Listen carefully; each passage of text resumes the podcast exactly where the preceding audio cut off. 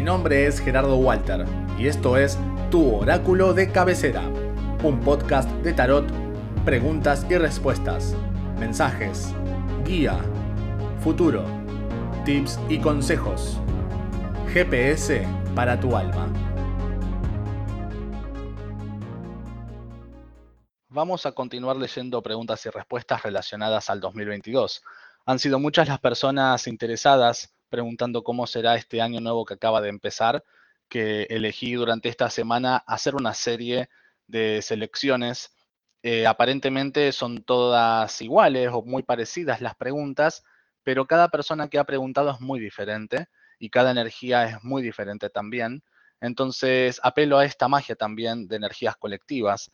Yo le estoy respondiendo siempre a una sola persona en específico, pero el hecho de estar grabándolo en podcast, esta información, el hecho de venir de dos años de compartir en vivos en el Instagram y en las redes sociales y en las historias, las preguntas de forma abierta y pública, me di cuenta que interpela a muchas personas que sin ser necesariamente tu inquietud, sin ser necesariamente tu pregunta, sin haberlo formulado con esas palabras, en la respuesta es muy posible que algo te interpele, que algo llegue a vos Así que siempre te invito a, que escuches de principio a fin este capítulo, este episodio, y te permitas dejarte llevar, porque a lo mejor, no importa cuándo escuches esto, algo de lo que estás a punto de escuchar te suena una campanita, cual notificación de WhatsApp. En este caso, la pregunta dice así, ¿eso que deseo se cumplirá en 2022? Y la respuesta que yo había compartido originalmente en historias es, se ve muy reñido ese deseo puede cumplirse, pero cuidado con que en el afán de lograrlo, tu energía no se malgaste.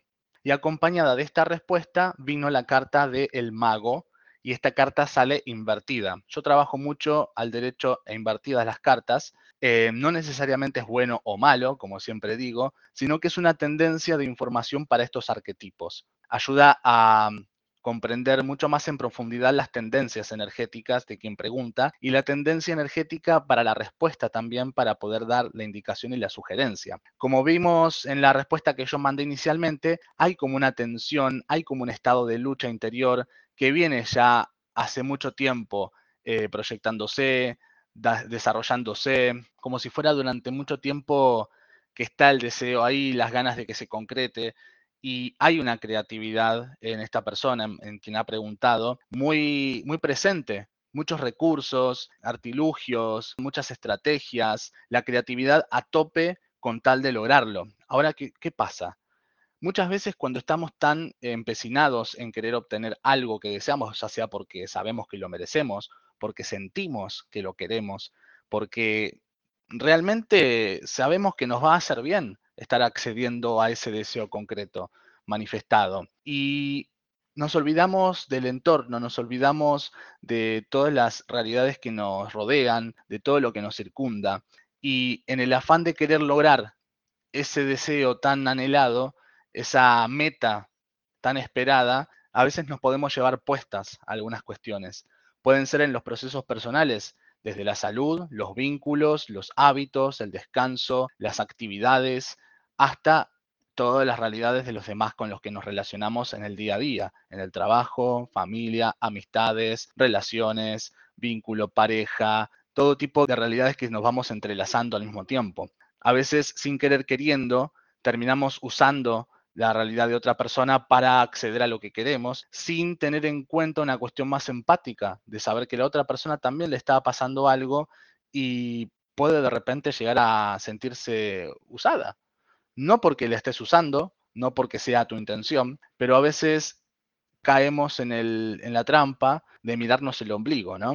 ¿Está mal eso? No para nada, no está mal. Tenemos que ser conscientes que si yo me estoy mirando el ombligo no soy capaz de ver nada alrededor mío. Si voy a estar dejando de ver todo lo que pasa alrededor mío, tengo que ser muy respetuoso de lo que está pasando justamente. Que no lo esté observando no significa que no esté ocurriendo. El mago también, al estar invertido, está hablando sobre tensiones y extremos emocionales que pueden producirse. Em, imagínate como el coyote y el correcaminos, que el coyote está capítulo tras capítulo tratando de cazarlo al correcaminos a ver si lo engancha por fin, y nunca, siempre prueba acá, prueba allá, es muy creativo, pero nunca. Y ya llega un momento donde el coyote está hinchado. Ya, ya, las tiene por el piso, viste, que no, no puede más y ya está como recaliente, no se aguanta ni una.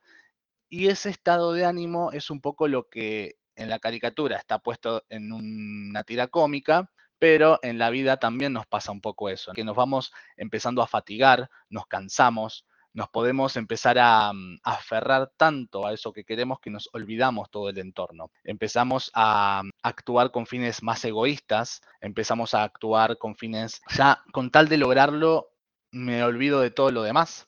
Entonces, la recomendación en este caso es poner un botón de reset también, no para resetear el deseo, sino para resetear tu propio estado emocional con el que te venís relacionando con toda esta energía que te lleva a querer manifestar a como sea ese deseo. Muy posiblemente el camino sea otro y a lo mejor no lo estás pudiendo ver porque ya es como muy cansado todo el trajín que venís llevando, que no te permite poder cambiar la perspectiva. El orgullo, aparece el apego, el ego, justamente, ¿no? Como el error no lo quiere reconocer ni a palos.